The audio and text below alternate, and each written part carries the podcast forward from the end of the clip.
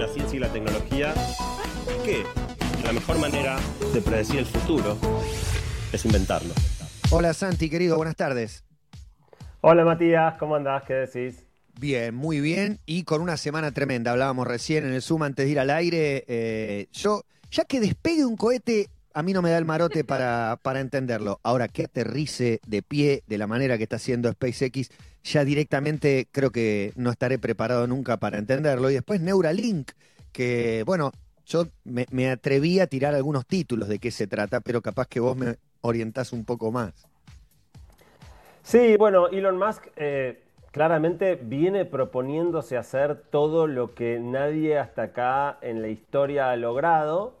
Eh, cosas como, digamos, finalmente popularizar los autos eléctricos, que había habido mil intentos y nadie le encontraba la vuelta, capturar de manera eficiente la energía solar, salió Solar City y armó las primeras baterías que realmente funcionan, SpaceX, primera compañía privada en lograr este, lanzar cohetes con regularidad, con esta particularidad, aparte de re- recuperar los boosters, lo- los, que hacen la parte más dura del trabajo del cohete, aterrizarlos verticalmente y reutilizarlos. Y ahora, eh, Elon Musk siempre tuvo un proyecto que era el más loco de todos y del cual nunca había mostrado las cartas, que es esto de Neuralink. Él ya hace rato, hace como unos ocho años, viene hablando de la idea de implantar eh, un chip en el cerebro que permita conectar la mente directamente con las computadoras y con Internet. Que en vez de que usemos la computadora mirando la pantalla, escribiendo en un teclado, lo que sea, directamente digo, nuestro pensamiento se integre con lo que te procesa una máquina, con el conocimiento disponible en Internet.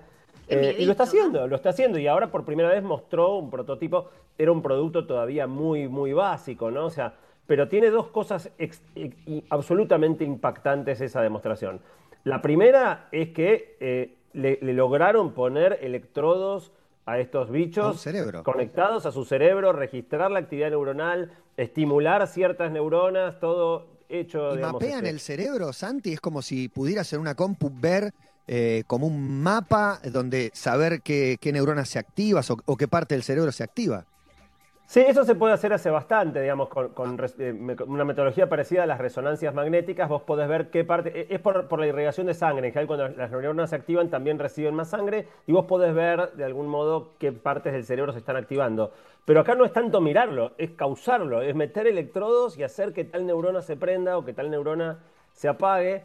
Esa es la primera cosa que es muy impactante, eh, que también se complementa con que te mostraron uno que lo tuvo y se lo sacaron y también te lo podés poner y sacar y no pasa nada. Porque una cosa sería, bueno, listo, me lo puedo poner. Y pero pará, y si después me arrepiento, anda mal, esto te lo sacás y no pasa nada Aparte se cerebro no se carga daña. adentro de la cabeza, o sea, la carga dura Eh. un día y no, no entendí bien cómo lo cargas estando adentro de tu Eh, cabeza. Viste que es que no está adentro, lo que hacen es reemplazar un pedacito del cráneo del tamaño más o menos de una moneda, te sacan ese pedacito de hueso y en vez de hueso tenés el chip. Eh, y entonces, así viste que muchos celulares se cargan apoyando sin conectarles un cablecito, por inducción. Inducción. Es lo mismo. Te vas a tener que poner algo apoyado acá que te carga el chip eh, puesto en la, en el- en la- en la parte de arriba del cráneo. Per- perdón, Eh, eh, Santi, yo eh, cuando era chica siempre, digo, imaginé el, el- el chip que te, por ejemplo, te hiciera hablar 20 idiomas, ¿no? Es- esos Sí. chips. ¿Va por ahí o no tiene nada que ver? Eh, a muy largo plazo, a muy largo plazo va por ahí. A muy, lar- a muy largo plazo, o sea, eh, para los, los jovatos que nos están escuchando, es Show 90. Eh, no sé, Male, vos no la debes haber conocido, pero Matías sí. No. Esta- eran estas series de, de- de marionetas que veíamos cuando éramos chicos. Estaba el Capitán Escarlata, Show 90. Y Show 90 era un nene eh, al que le grababan información en su cerebro. Veían, bueno, ahora para la próxima misión necesitas saber latín, saber... Y el pibe se metía en una máquina que daba vueltas y salía sabiendo latín y artes marciales, por decirte algo. Eh, esa, esa- esa ilusión, esa ciencia ficción ridícula de nuestra infancia, hoy todavía faltan un montón de pasos. No es que ya con este chip te podés grabar Esperanto, pero, pero vamos para ahí, vamos para ahí. Y, también cosa- resolver... Ah, perdón, perdón, perdón. Sí, no, digo, la segunda cosa increíble que, que se anunció y pasó más bien desapercibida es que el chip se pone sin anestesia total y con cirugía ambulatoria. O sea, es casi como ir a sacarte una muela. No es que te, te decís, mira, no, me tengo que operar el cerebro, estás dos semanas internado. No, vas un rato, Igual te el cráneo, te ponen me el lo chip, comparás te vas a tu con- casa. Me lo comparás con sacarme una muela y ya no lo quiero hacer. Pero eh, Pero hay por lo mucho- sencillo. No, no, no, sacar una muela es horrible. Eh, para, siento que te voy a spoilear todo, pero, pero digo, necesito saber esto, porque hoy hablamos también de hackearlo, que me van a hacer matar a la reina si me pongo ese chip. Mira, siempre que vos metés una, algo electrónico de por medio y sobre todo si está conectado a internet o, es posible de ser accedido de manera remota, algún riesgo tenés. O sea, eh, lo mismo que si esto te va a poder grabar eh, conocimiento y que aprendas un idioma, alguien puede hackear y grabarte un conocimiento que no sea el que vos querías que te grabe. Digo, abre un montón de quilombos, ¿no? Todavía estamos en, los albores. Pero además del conocimiento, Santi, iba también a comportamiento, a, bueno, llegaron a mencionar por ahí temerariamente el que tiene Alzheimer podría eh, mediante estímulos eh, mejorar su condición, el ciego podría ver, eh, no, tan puntual, ¿no? Pero como atacar el área de tu cerebro afectada o, no sé si es solamente el cerebro para, para tratar de resolver ese tipo de problemas. Sí, los primeros usos sin duda van a ir a solucionarle problemas a gente que tiene problemas, problemas de memoria, demencia senil, Alzheimer, ceguera, antes que irle a, mejorar la experiencia a alguien que está, que está sano, digamos. Eh, pero a la larga la meta no deja de ser, digamos, y lo, lo loco también de esto es que si esta tecnología se impone, no va a ser optativa. O sea, si todos los compañeros de colegio de tu hijo tienen un chip aumentado que les da 10 veces más memoria, 10 veces más inteligencia, vos no podés ser el único salame en el aula. Entonces, con estas tecnologías hay una frontera muy finita entre qué es posible y es obligatorio, digamos. Porque si no te quedas afuera de todo. Claro.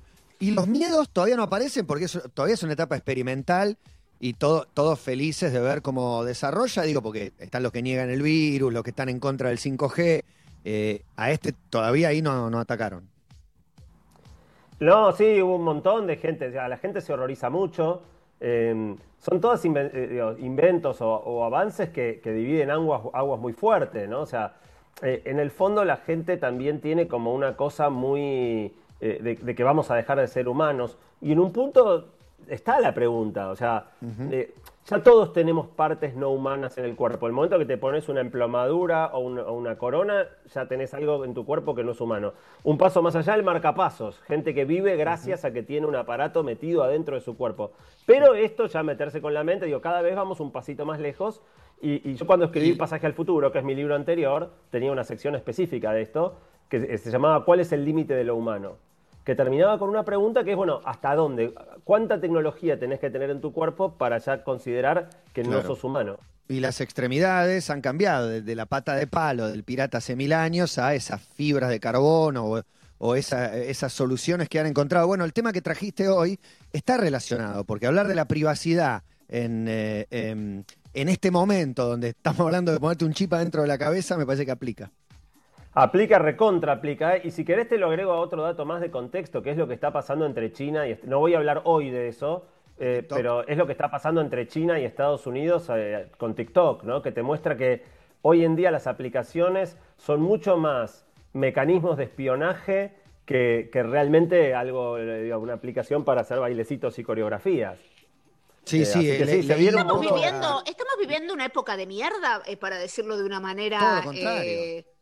No sé, pero digo, siento que todo lo que uno puede ver como, como entretenimiento, todo, todo es, termina siendo espionaje, te haces una carita porque querés eh, ver cómo quedarías de vieja, te están sacando los datos para robarlos y porque con eso van a usar, eh, eh, usás TikTok y haces un bailecito, en realidad es espionaje, te quieren poner un chip en el cerebro para manejar tu vida, digo, da un poco de miedo y yo mira que no soy de las paranoicas, ¿eh?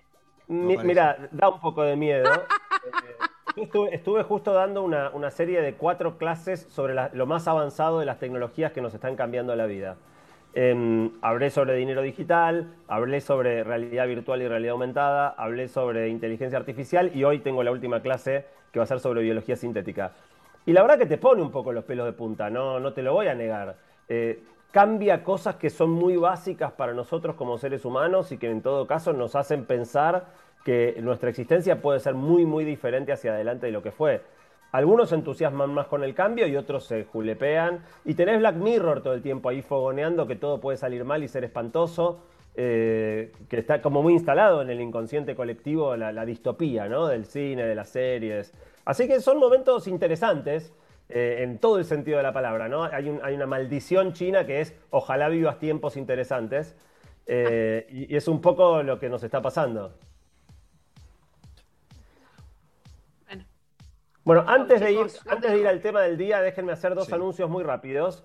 El primero es que ya están online eh, buena parte de las charlas del último TDX Río de la Plata, que fue el 2 de agosto y estuvo enfocado en educación. Todos los que tengan ganas de verlas, hay unas charlas espectaculares, están en YouTube, buscando TDX Río de la Plata las pueden encontrar. Y quiero aprovechar a contar algo nuevo que estoy haciendo, esto no de TDX Río de la Plata, sino yo, que es que con este boom que hubo de los Zooms y los Instagram Live y todo a, raíz de la cuarentena, organicé una charla por mes abierta y gratuita para todos los que tengan ganas de escuchar se anotan y pueden participar. Se armó algo bastante multitudinario. En las primeras dos charlas hubo casi 5.000 personas eh, escuchando. Em, y bueno, la próxima es el 9 de septiembre, a las 7 de la tarde, 9 de septiembre. Y todos los que se quieran anotar, la dirección es sobreviviralpresente.com barra charlas. Sobrevivir al presente por el nombre del libro. Sobreviviralpresente.com barra charlas, es gratis. Todos los que se quieran anotar para escucharla. el tema de la próxima va a ser la influencia de las pantallas en la crianza de chicos y adolescentes. Buenísimo, súper interesante. Y va a haber una todos los meses, así que sí, un ¿De qué fue la anterior? Eh, y la primera que hice fue en julio, fue sobre el tema de redes sociales y todos los temas. Fue, una presentación del libro que yo iba a hacer por todo el país este año y que como no pude viajar, se hizo virtual. Y la del mes de agosto fue sobre eh, tecnología y educación y el impacto de las clases remotas eh, y fue muy lindo porque me, auspiciaron varios ministerios eh, de educación provinciales, con lo cual había un número muy grande de docentes de todo el país. Y en este caso, en la de chicos y pantallas, eh, tengo el, apoyo de la Sociedad Argentina de Pediatría, que está invitando a gran parte de los pediatras. Así que es una movida linda que se está armando, porque aparte de que viene mucha gente, viene mucha gente de la que es muy relevante, ¿no? O sea, docentes de muchas provincias del interior, eh, buena parte de los pediatras del país. Este es un temón para hablar con pediatras ahora, porque muchos pediatras no, no terminan de saber cuáles son los despelotes concretos que se producen en el uso de pantallas. Eh, obviamente la Sociedad Argentina de Pediatría tiene un montón de recomendaciones que yo voy a aprovechar el conocimiento de ellos para contarlas, pero sí que entiendan mucho mejor el funcionamiento de las redes y por qué traen las dificultades que traen. Total, así que de desarrollo. Así que barra charlas, eh, están invitados a, sumarse los que quieran. Bueno, acepta, firmó las garantías, los términos, leíste los términos y condiciones. Quiero saber todo. Bueno, ahí vamos a ver de eso. Pero bueno, el, primer punto para, charlar del tema de datos personales es que hace no mucho tiempo las personas más ricas del mundo eran las que tenían más tierra. ¿no? Cuando, cuando la tierra se volvió el activo más valioso, la agricultura, fíjate, las grandes fortunas de Argentina fueron los que se repartieron la tierra en el siglo XIX. A comienzos del siglo XX pasó a ser eh, primero el oro, después el petróleo, los grandes petroleros, Rockefeller, JP Morgan, las grandes fortunas del mundo eran los petroleros. Pero la mayoría, las mayores fortunas mundiales de hoy están en manos de unos pocos que se avivaron antes que todos los demás, que ahora hay un nuevo activo que es más valioso que la tierra, que el oro o que el petróleo. Y ese activo es la información digital. En el mundo predigital, todo lo que hacíamos no dejaba huella. O sea, vos así ibas acá, llamabas a alguien, y si no era digital, nada de eso quedaba registrado en ningún lado.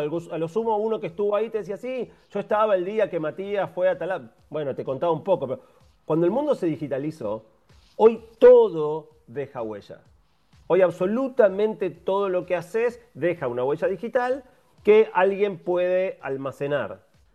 Y lo loco es que todavía nosotros no hicimos un cambio de mentalidad en este punto. O sea, para nosotros los datos no son un activo, no, tienen un valor, no, son de nadie. No te das cuenta que ahí hay un valor, pero los datos tienen un valor enorme porque son el combustible con el que se mueve la tecnología más poderosa de la actualidad, que es la inteligencia artificial. Y esto es lo que se dio cuenta esta gente. Pero el problema que hay es que nuestros datos, a nosotros que no tenemos una inteligencia artificial, ni tenemos grandes volúmenes de datos, no nos sirven para nada. Entonces, vos seguís sintiendo que saber qué canciones escuché yo este, por streaming o saber qué compras hice yo por e-commerce, no, para vos no tiene ningún valor esa info. Solo tiene valor cuando se acumula una enorme cantidad y tenés las mega máquinas y el software para sacarles el jugo. Pero claro, no tiene valor para nosotros, pero tiene un valor descomunal para los que tienen estas herramientas y pueden aprovecharla. Entonces, no tendríamos que entregarlo gratis, porque si vos tenés algo que para vos no lo podés usar, pero sabés que vale un huevo, si tenés un barril de petróleo en tu casa, no lo vas a regalar. Aunque vos no puedas refinarlo y extraer la, nafta, vas a, vas a querer este, venderlo por, por el valor que tiene. Hoy entregamos nuestros datos absolutamente gratis, con total descuido, como habrá sido, por ejemplo, con los pueblos originarios y, los españoles o los colonizadores que venían, se ocupaban la tierra, ponían los alambres, se llevaban el oro, sin que eh, eh, los, habitantes originarios supieran el valor que les estaban quitando. La mayoría de las personas no tenemos idea al nivel eh, con el que se recolectan nuestros datos y cómo se usan. Y cuando hablas de uso de dato personal, la gente rápidamente piensa en Facebook, Google o Amazon, pero en realidad las más peligrosas de todas son un montón de compañías que nunca jamás escucharon nombrar. Empresas que lo que hacen es, son recolectores de datos. No, Facebook es una red social, Google es un buscador, YouTube es una plataforma de videos. Estas ni siquiera tienen un negocio que vos veas. Su negocio es rapiñar datos, rapiñar datos, rapiñar datos y analizar y tratar de, usarlos para, usos. Les nombro algunas: Spokeo, Intelius, Axiom, Innovis. Usaste la palabra Nunca las escucharon nombrar. Igual. Sí, es que te voy a dar un ejemplo de lo que una de esas compañías puede hacer. Axiom anunció en 2018 que tenía 10.000 datos, 10.000 datos sobre cada una de 2.500 millones de personas. Ahora que ya me perdí. Tenía De cualquiera de nosotros, lo más probable es que tengan por lo menos 10.000 datos diferentes de todos los aspectos. Un tercio de la humanidad.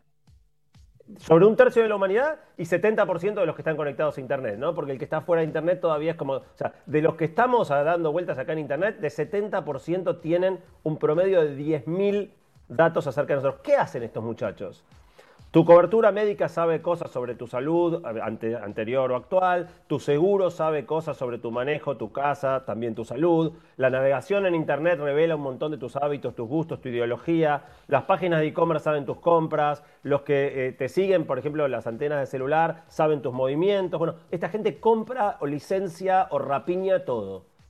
Va juntando de todas las fuentes de datos distintas, cruzan todo y arman perfiles que permiten saber una cantidad de cosas absurda acerca de cada persona. O sea, pueden saber infinitamente más de lo que te imaginas.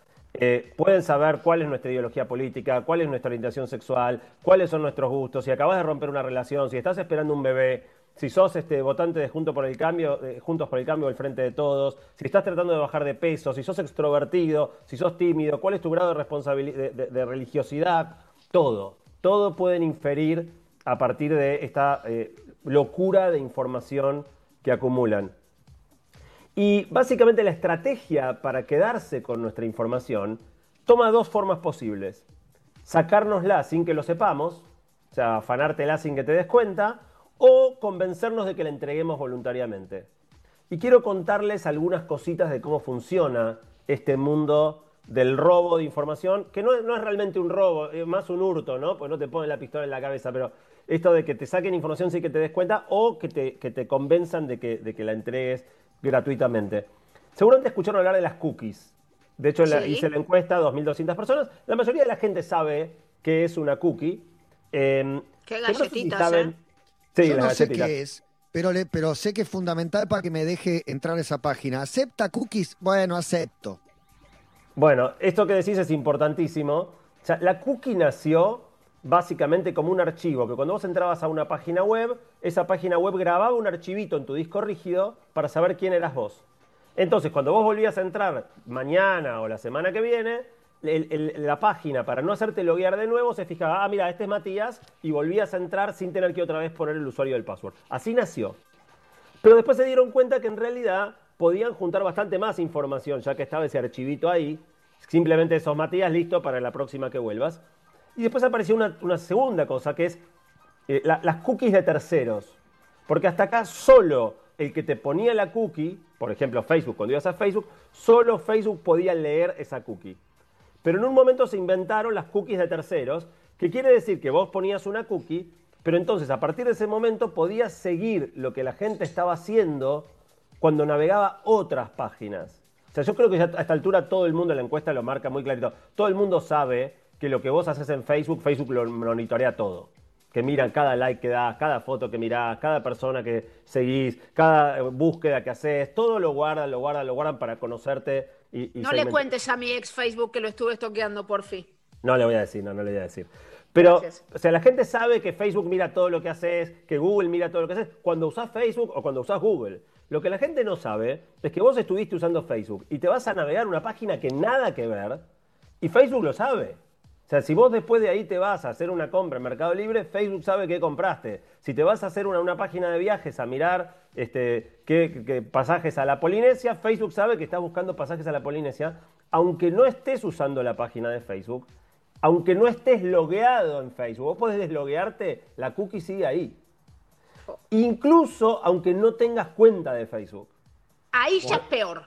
Vos. Ahí ya, de, de hecho, tienen mucha información acumulada de gente que no terminan de saber quién es porque no la pueden atar a una cuenta en particular, pero van acumulando de esa persona y en el momento que puedan la juntan con la persona.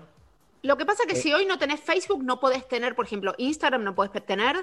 No. Y qué más, un montón de cosas, ¿no? Como que no, no podés si no tenés una cuenta. Es que en el fondo no podés vivir por afuera de eso. O sea, e- e- eso es parte de- de- del quilombo que tenemos. Eh, es casi imposible salirse. Y les voy a contar algo muy loco que me pasó preparando la columna. Preparando la columna me enteré que hace poco Facebook puso, tal vez por presión de la opinión pública, una funcionalidad que te permite, hace rato que Facebook te permite bajar toda la info que Facebook tiene de vos. Si no hicieron el experimento, háganlo, es muy impactante. Eh, Saben, no sé, por ejemplo, tenían todos los contactos de mi teléfono, cosas que yo nunca conscientemente le, di acceso. Eh, y uno puede bajarse todo y mirar qué es todo lo que tienen acerca de uno. Pero este año agregaron algo que es mirar justamente esto. Mirar qué información tienen que se las dieron otros. No, son, no tienen que ver con cosas que hiciste, hiciste en Facebook. Encontré que estaba, me costó un huevo encontrarlo. O sea, estas cosas las habilitan, pero las esconden tremendamente. Es imposible encontrar dónde Y si corno te está. costó a vos, nosotros no la encontramos Bueno, nunca más. Me costó un huevo, pero lo logré encontrar. Entré y me llevé muchas sorpresas. Algunas de las páginas que le dieron información acerca de mí a Facebook incluyen argentina.gov.ar, la No. página del gobierno argentino, eh, eh, la empresa de mi reloj que mide toda mi actividad, mi sueño, este reloj que mide todo lo que yo hago, le da la información a, Facebook. Eh, Mercado Libre, donde hago gran parte de mis compras, Amazon, mis bancos, todos los bancos le pasaron información a Facebook, los diarios que leo, o las revistas o lee, mi empresa de telefonía, la empresa que hizo mi celular, Spotify, y también como curiosidad, TED, y mi propia página, bilinkis.com. Bilinkis.com le da información a Facebook, cosas que yo no sabía. Y ahora Pero estoy pará, investigando por qué. o sea que- ¿Cómo? La empresa del- de tu reloj, digo, bueno, le vende a Facebook, eh, hizo un convenio, Facebook le da una guita y él le vende los datos. Pero tu página, ¿eso cómo se explica? Eh, cada- eh, mi, mi página después lo entendí. O sea, yo, yo dentro de mi página una de las cosas que tengo es un blog y el blog te permite darle like a mi artículo, en- un like en Facebook. O mismo, viste, cuando vos pones una página tenés compartir este post en Facebook. Sí. Bueno, eso que Ah, ya muchos yo lo puse. Bueno, yo lo puse para que la gente pueda compartir mis notas, por si las quiere compartir con sus amigos, para que las notas circulen más. Cuando vos metes eso en tu página, Facebook te pone el, el- el- el- el- el- el cookie de terceros y empieza a reportar un montón de otras cosas. Y lo loco es que entré a mirar, porque si, ahí vos, vos podés descargar y que te muestre qué le dieron. Eh, y cuando entré y bajé, dije, ahora, ¿para qué le dio argentina.gov.ar o qué le dio este, mi empresa de telefonía? Y ahí no te muestra nada. O sea, te muestra, por ejemplo, si son una app, te pone cuando abriste la app, ¿sí? pero la mayoría de las cosas dicen custom. Y casi todo es custom, y no sabes qué corno quiere decir custom, pero bueno, sabes que le dieron una tonelada de información eh, acerca de vos, pero no pude descubrir qué. Me da más Pero miedo eso que realmente- Neuralink, te digo. Bueno, la, la red de, acumulación de información es bestial. Es bestial. A mí, a mí me impactó tremendamente. Una segunda vía de captación eh, son las apps robadatos. Hay muchas apps que su único objetivo es afanar datos. Eh, en general te dan algún uso medio tonto y a cambio de eso te sacan información a lo loco. Un lindo ejemplo, tal vez recuerden que hace no mucho tiempo los celulares no venían preparados eh, para prender la luz. ¿Viste? Ahora usamos mucho el celular como linterna. Pero al principio los fabricantes de celulares no sabían avivado que el celular era una linterna y no podías prender la luz del teléfono cuando vos quisieras, solo como flash. Entonces aparecieron unas apps que se llamaban apps linterna que te permitían prender y apagar la luz cuando vos quieras. Bueno, esas apps eran una máquina bestial de afanar información. Eh, y eso es lo loco, ¿no? Los espías de hoy ya no son James Bond. Los espías son una app para prender la linterna. Pero perdón, Santi, eh, hay veces que vos te bajas una app y lo que te dice, por ejemplo, es esto, una linterna. Entonces te, te preguntaba, eh, ¿puede acceder a tus contactos? No. ¿Puede acceder a tu, no sé qué, a tus fotos? No. O sea, yo le ponía a esas que no necesitas que, acceda a todo eso. Le, por ejemplo, siempre marcaba. no, eso quiero, quiero saber. Si, si yo ponía que no, ¿no lo hace o es, eh, ahora, absoluto? ahora te voy a decir dos cosas de eso. La primera es que hasta hace más o menos dos o tres años las apps no te blanqueaban los permisos que, te pedían. O sea, esto de que cuando instalás el app, el teléfono te avisa, che, este app quiere contactos, quiere micrófono, quiere... Al principio no era así. los permisos eran automáticos. Entonces, en toda esa época, que fue la época de gloria de las apps linterna, vos tenías apps, por ejemplo, que te pedían hasta 77 permisos. Cámara, micrófono, localización, eh, entrar a mirar tus fotos, todo, y, el teléfono no te avisaba. Vos instalabas el app y no sabías qué permisos le estabas otorgando eh, a las apps. En promedio pedían 25 permisos las aplicaciones de apps en un relevamiento que se hizo hace un tiempo. Hay algunas, como vos bien decías, Male, que tiene sentido que te. O sea, si, vos querés usar Google Maps o Waze y te pide localización, es medio obvio, no va a andar si no le das la localización. Claro. Pero, pero, por ejemplo, hoy muchas aplicaciones de home banking te piden localización. ¿Para qué? ¿Para qué quiere la aplicación de home banking saber a dónde estoy? Bueno, Así te damos los cajeros que están más cerca, Santi. Te sí, bueno, en general, en general hay alguna excusa de ese tipo, pero en el fondo lo que estás entregando es información súper sensible. Porque si bien en general la, información que se captura de localización por las empresas de celulares o, muchas de estas apps es teóricamente anónima, ¿cuántas personas hay en el mundo que trabajen todos los días donde vos trabajás y vuelvan todas las noches a tu casa? Una. Entonces, por más que son bases de datos muy grandes y es difícil encontrar la de una persona, una vez que encontraste la de una persona, individualizar quién es es súper fácil. Eh, así que es un tema bastante, bastante jodido. Eh, sepan que si vos, por ejemplo, una aplicación cualquiera como la de linterna le das acceso a tu micrófono, te pueden escuchar. Y está toda la discusión de si Facebook nos escucha, si Google nos escucha, pero estas que son todas aplicaciones hechas por pibes piratas, te escuchan seguro, te habilitan la cámara seguro, te pueden filmar, te pueden sacar archivos de, adentro del disco. Entonces, en, definitiva, tenés ese quilombo. Ahora, por suerte, es mucho más eh, claro al instalar una app qué permisos te pide y vos podés ir decidiendo cuál le das y cuál no le das. De la encuesta, la mitad de la gente no le da bola al tema permisos. O sea que si bien es posible, más o menos la mitad de la gente dice, bueno, dale que va, sale con fritas, instalate sin prestar demasiada atención a lo que está permitiendo. Y la última cosa para decir sobre esto tiene que ver con lo que preguntabas antes vos, Male, que es que hay apps que juegan en equipo. Entonces, si vos tenés una app a la que no le dejaste, por ejemplo, localización, pero es amiga de otra app que tiene localización, a veces se hacen gauchadas. A veces se hacen gauchadas. Entonces, a veces una app puede acceder a información a través de los permisos de otra app a la que sí le permitiste. Qué miedo. Perdón, Santi, si yo me entero que la linterna es muy amiga de Waze, ¿no? Sí. Y eh, yo a la linterna no le permití mi ubicación, pero Waze se la prestó amablemente. ¿Yo podría llegar a hacerle un juicio a alguna de ellas? Estar 25 años eh, con burlando hasta lograr algo o no tiene ni sentido? Normalmente las apps que, se, hacen estas gauchadas no están hechas por empresas como Google o Facebook. O sea, Google o Facebook están muy monitoreados, tienen sus abusos, hablamos de algunos de los abusos que sí hacen ellos, pero están más arriba de la mesa. Esto que es más piratería, apps de, linterna, hablando con apps, eh, eh, es en general entre, entre publicadores turbios, no tanto con, con Waze. Pero con otras sí te puede pasar. Lo que pasa es que le vas a tener que hacer eh, juicio a tres pibes en Estonia. Digo, no tenés del otro lado a alguien serio que, es el que a quien hacerle la demanda. Otro ejemplo interesante, igual, aparte de las apps linterna, son las apps de salud y sobre todo las de monitoreo de la menstruación. Hubo Uy, un boom bastante grande, todas las mujeres la, la usan. Eh, tenés las de monitoreo de la, de- de la menstruación, las que tratan de predecir la fertilidad, ya sea porque quieras quedar embarazada o porque no quieras Sí, quedar no, embarazada. Eh, bueno, estas apps recopilan mucha información personal eh, y con varias hubo bastante quilombo eh, mostrando que, que- que usaban esa información o la vendían. Y una, una investigación que hizo la ONG Privacy International, que se dedica justamente a investigar estas cuestiones de privacidad, mostró que 61, los tipos agarraron una muestra de apps grande, 61% de las apps, apenas vos la abrías, lo primero que el app hacía era transmitir información a Facebook. Así descubrieron, por ejemplo, que el app de mi, reloj monitoreo de salud que mencionaba antes le entregaba información de mi salud y de mis hábitos a Facebook, sin que yo lo supiera y sin que yo hubiera dado permiso en ningún momento para hacerlo. Algunas pasan data increíblemente detallada y sensible.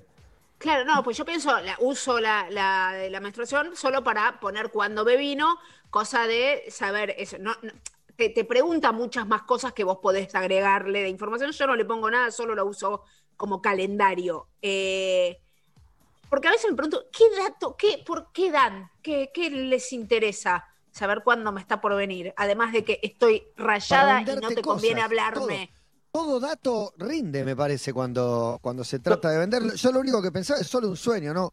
Ojalá Vendeme la chocolates policía- cuando me está por ojalá venir. la policía tuviera los datos que tiene Facebook, ¿no?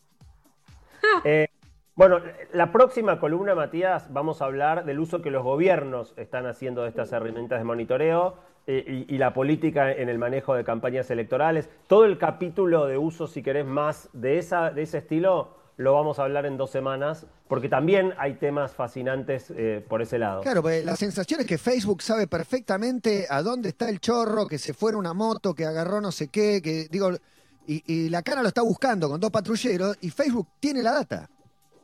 En muchos países del mundo la policía también.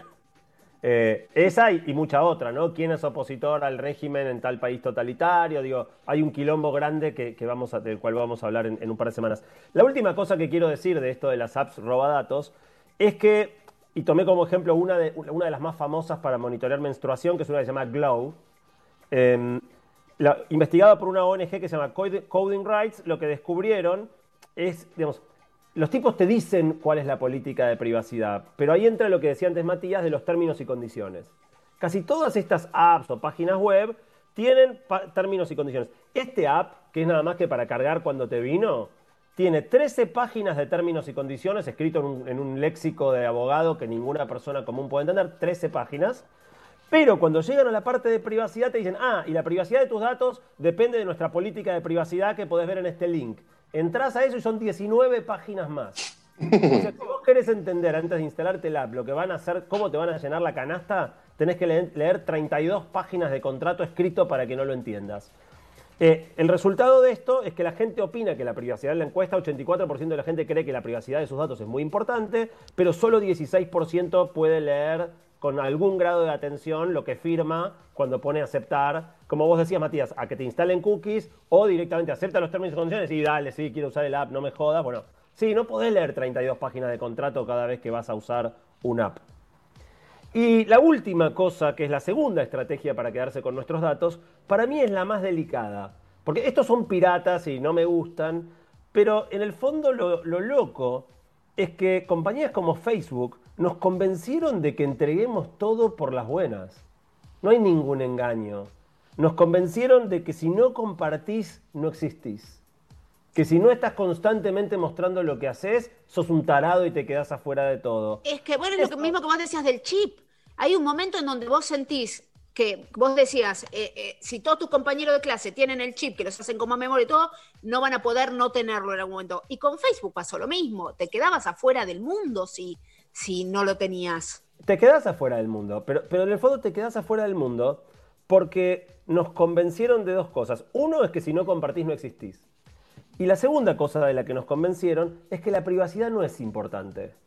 O sea, Mark Zuckerberg en 2010 en una entrevista es- específicamente dijo, la privacidad dejó de ser una norma social. Hoy la gente quiere compartir más y más con más y más gente más abiertamente. Y, y lo loco es que crearon una mecánica a través de los likes, los me gusta y los seguidores, yo hablo mucho de esto en mi charla de TDX Río de la Plata, donde en el fondo esta es la moneda que mide cuán, aceptado sos socialmente. Y entonces, si vos te, sustraes del juego, sos un loser. A los ojos de la sociedad que hoy te mira por, tu presencia en redes, eh, te condenás al ostracismo.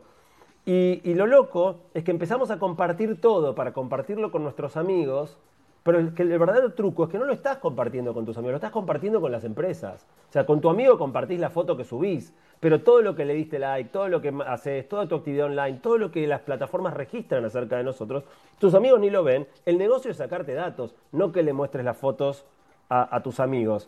Y lo más loco es que hasta tal punto nos convencieron de que la privacidad no importaba, que directamente nos hicieron creer que es algo malo. Vos fíjate que circula mucho esta frase que es, si no tenés nada que esconder, no tenés por qué preocuparte. Dieron vuelta la ecuación donde si vos defendés la, privacidad, parece que es porque, porque sos un trucho, o sea, porque querés esconder las cosas, no querés que te descubran. Entonces, no, bueno, pero vos estás lucrando con mis datos, es eso, o haceme partícipe de tu ganancia, o, o no agarres mis datos, básicamente. Eh, transformaron el mundo en un mundo donde supuestamente hay gente buena que usa Internet para chatear y subir fotos y gente mala que usa Internet para planificar atentados terroristas. Y si vos querés privacidad es porque sos un trucho y sos de los malos. Y en realidad, la gente buena, digo, la gente común, también tenemos cosas que podemos querer mantener secretas. Eh, uno no le cuenta todo a, cualquier persona, lo que compartís con un amigo no es lo mismo que lo que compartís con, tus padres o con, tus hijos. Eh, y incluso porque en muchas épocas eh, la gente fue perseguida, encerrada o hasta asesinada por creencias religiosas, por preferencias sexuales, por ideología política. Entonces, que sepan tan bien quién sos. Incluso aún cuando hoy estemos con la suerte de vivir en un momento donde difícilmente te maten por tu ideología o por tu preferencia sexual este, o, por tu religión, nunca sabés qué va a pasar, nunca sabés qué, régimen va a venir más adelante.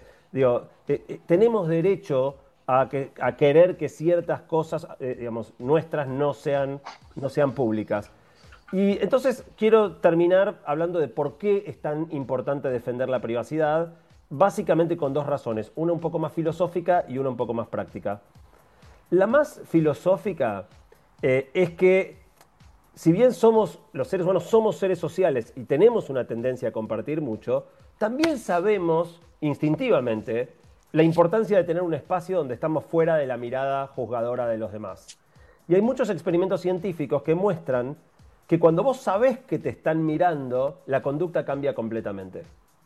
Eh, si, digo, cualquiera se puede hacer, nos, ponemos frente al espejo solos y empezamos a hacer morisquetas y pavadas. Y, de las cosas que hace uno cuando está encerrado en el baño, no las hace cuando te están mirando, eh, aunque sean pavadas, pero te cambia saber que te miran, el tipo de cosas. Entonces, los experimentos lo que muestran es que cuando vos sabés que te, estás te están mirando o tenés la duda sobre si te están mirando, toda tu conducta se vuelve, está mucho más influenciada por el deber ser, por lo que se espera de vos, por las expectativas sociales, te permitís ser muchísimo menos eh, espontáneo. Eh, el miedo, eh, la, vergüenza o el miedo al rechazo son condicionantes muy fuertes que uno tiene cuando sabes que los demás te están viendo. Y lo peor de todo es que justamente esta gente que nos convenció de que la privacidad no importa, Mark Zuckerberg cuando se compró su mansión en Palo Alto, compró todas las casas que rodeaban su casa para que no lo miren. O sea, el mismo que te, contó que la privacidad ya no es un valor, no, compartí, dale que va, no seas salame, compra todas las casas alrededor porque no quiere que nadie lo vea. Y tapa con una cinta la camarita. Bueno, eso mucha gente lo está haciendo. Pero eso, se lo veo, digo, Mark Zuckerberg. Lo hace el claro. Facebook. O sea, Pero es que, eh, eh, Steve Jobs no dejaba que sus hijos usen el iPad. Está lleno de ejemplos así. Tim Cook, el presidente de Apple, dice, yo no le doy un iPad a mis... Eh, no tiene hijos eh, propios, pero dice, yo no le doy un, iPad a mi sobrino ni muerto, dice el presidente de Apple. Sí, estos tipos, los, que, los que hacen los aparatos, los que saben cómo funciona. Bueno, también el que, que, tenía la parrilla en medio de la ruta comía ravioles habitualmente. Es como también te puedo poner ejemplo ese de, todo sobre el asado. Y tengo una frase que me manda eh, el artista Ricardo Crespo. Julian Assange te da los datos o distribuye los datos de las corporaciones gratis entre la gente y es el hombre más buscado del mundo. Mark Zuckerberg le vende tus datos a las corporaciones por millones y es el hombre del año. Totalmente, y uno de los más ricos del planeta. Eh, De hecho, hay un estudio de la Universidad de Cambridge que es muy impactante. No lo iba a nombrar, pero ya que estamos lo, menciono. Eh, la Universidad de Cambridge hizo un estudio para... me- ¿Qué opinan ustedes? ¿Facebook te conoce poco, bastante, tanto como tus mejores amigos o más que vos mismo? Más que vos mismo. Sí, total. Sí, sí, Sí. total. Para mí, eh, Facebook te puede, puede eh, predecirte, digamos. Puede saber que vos mañana a tal hora te vas a comprar no sé qué y tus amigos no y vos tampoco. Yo quisiera que Facebook le pase los datos al CIRA, a mi psicóloga, y le diga, toma, hace, hace lo que puedas, porque eh, le va a contar mucho más que lo que le cuento yo. No, es que bueno, sin joda, lo que el estudio este de la Universidad de Cambridge mostró es que Facebook te conoce mucho mejor que tus amigos, que tu familia, que tu esposa y en algunos aspectos incluso mejor que vos mismo. Lo que hicieron fue tomar uno de estos test de personalidad muy completos eh, que te, te sacan la ficha muy bien y después le preguntaban a tus amigos, che, ¿cómo es Santi? Y tus amigos te describían y comparaban cuán bien estaba la opinión de tus amigos respecto de lo que había detectado el test. Le preguntaban a, tu esposa o a tu esposo, ¿cuán, cuán bien- ¿cómo es Santi? Y comparaban. Te preguntaban a vos cómo sos y comparaban y le preguntaban a Facebook y Facebook sabía mejor predecir tu personalidad de acuerdo a lo que identificaba el test que tus amigos, que tu uh, familia, que tu esposa o que vos mismo. Eh, o sea que realmente nos conocen eh, eh, con un nivel de profundidad infernal. Y el tema es que una cosa es abrir tu corazón a un amigo que sabes que en, la mayoría de las circunstancias no lo va a usar en tu contra, digamos, de, de postear esa confianza. Y otra cosa es que te conozca con ese nivel de profundidad compañías que no tienen por qué actuar a tu favor. Porque en ningún lado está escrito que la empresa tiene que beneficiarte.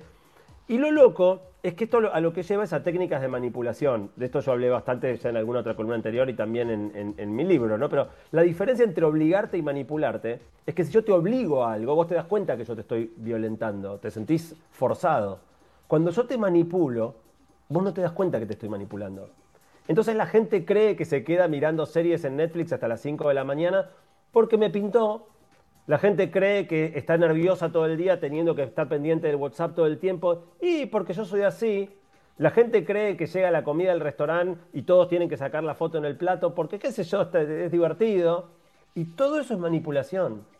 Todo eso es conducta inducida por estas compañías a partir de cómo se diseñan las apps para controlar nuestros hábitos, para decidir qué comemos, para decidir cómo nos relacionamos con los demás, para que estemos todo el día pendientes Mirá, de estar el conectados. influencer, el embajador del mal. Y te dejo una pregunta. ¿El influencer tiene vida privada?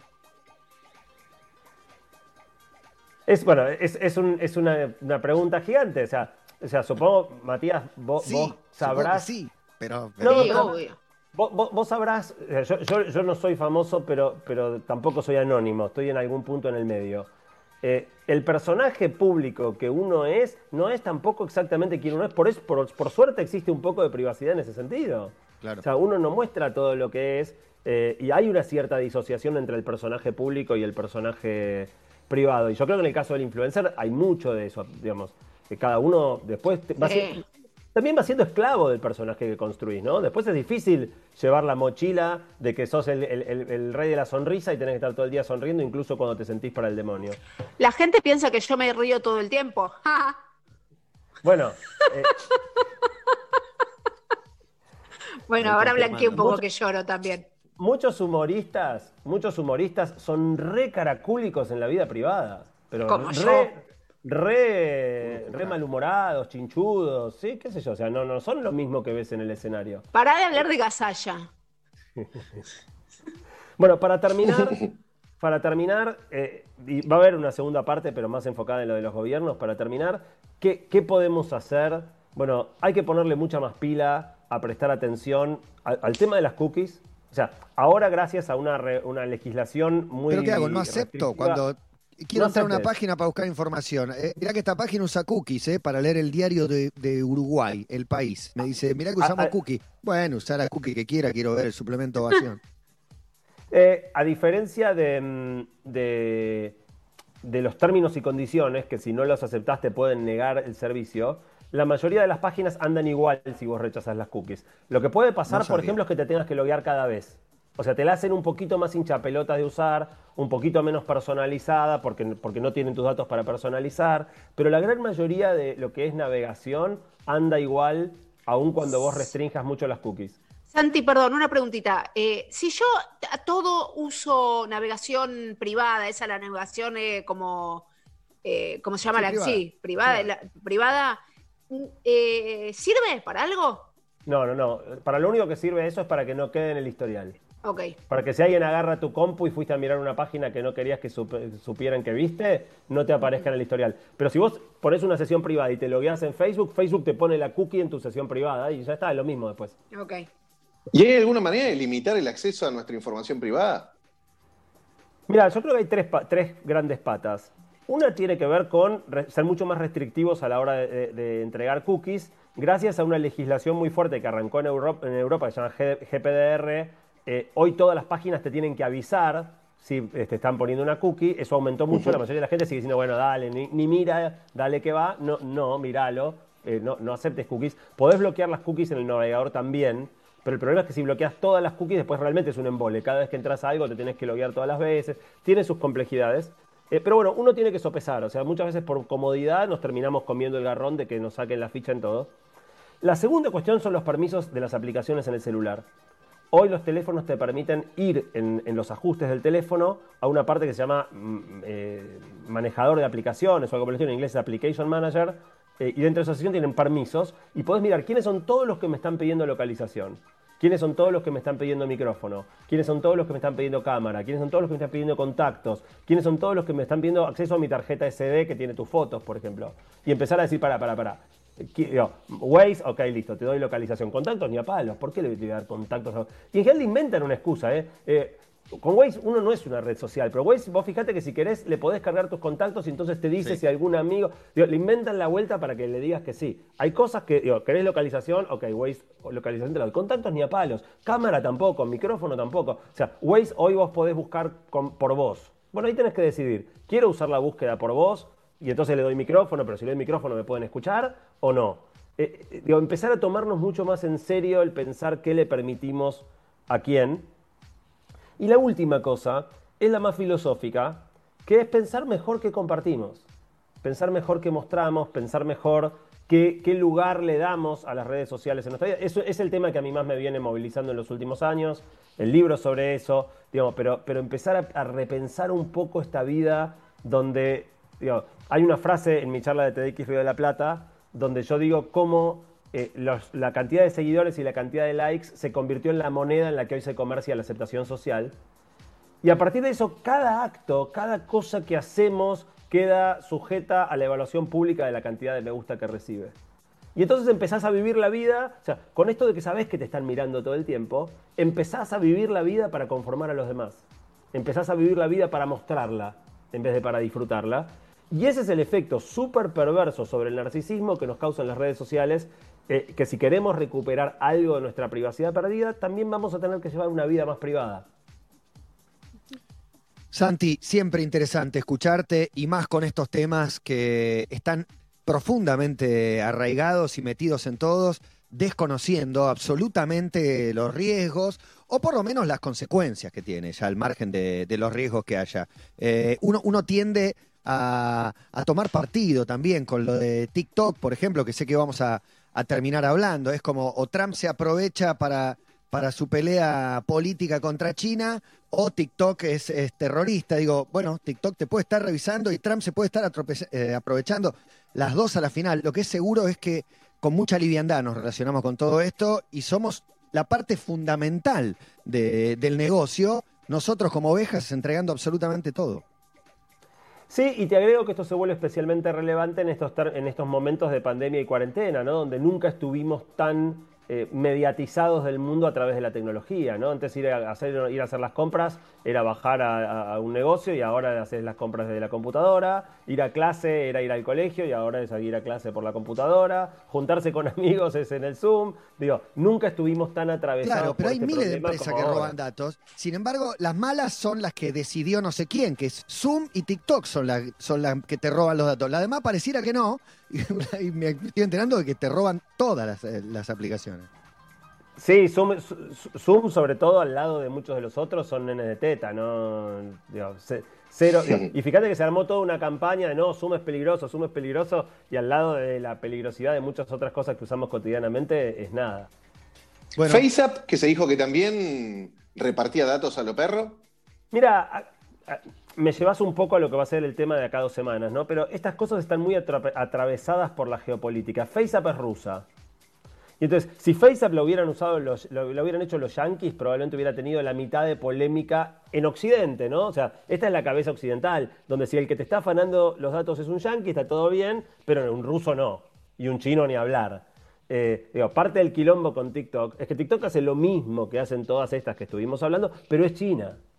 Y FaceApp hace lo mismo, pero es rusa. Y no le da lo mismo a Occidente que se estén afanando la información los rusos o los chinos que, te la esté afanando eh, Silicon Valley. Eh, entonces, ese es eh, en el fondo, si querés, el quilombo. Igual fíjate que hay muchas que tienen propósitos muy, de captar algún tipo de dato muy específico. También estuvo, no sé si se acuerdan, hace poco en Twitter el 10 Year Challenge, donde te invitaban gentilmente a subir una foto tuya de hace 10 años y una foto de ahora. Una de las cosas que necesitan estas compañías es entrenar inteligencias artificiales de reconocimiento de rostros y entender cómo es el. Para, poder predecir, si vos, por ejemplo, tenés 60, pero le subís todas tus fotos y hay fotos tuyas a los 50, ¿cómo se da cuenta el efecto de 10 años para no equivocarse y reconocerte hace 10 años, hace 20, hace 30? ¿Cómo entrenás una inteligencia artificial para que haga eso? Consiguiendo una base de datos espectacular que la gente gentilmente te regale porque son unos giles, eh, de fotos de ahora y de hace 10 años y con eso vas sacando todo el escalonamiento y armás la inteligencia artificial. Entonces, eh, FaceApp, que te envejece, tanto, y vos le subís fotos, fotos, fotos para que te envejezca o te haga niño o te haga del sexo contrario o qué sé yo, eh, o el Ten Year Challenge o cosas así, son máquinas de captación de datos personales también, que se aprovechan de nuestra ingenuidad. Hasta la próxima, Santi, gracias. Un placer, hasta la próxima.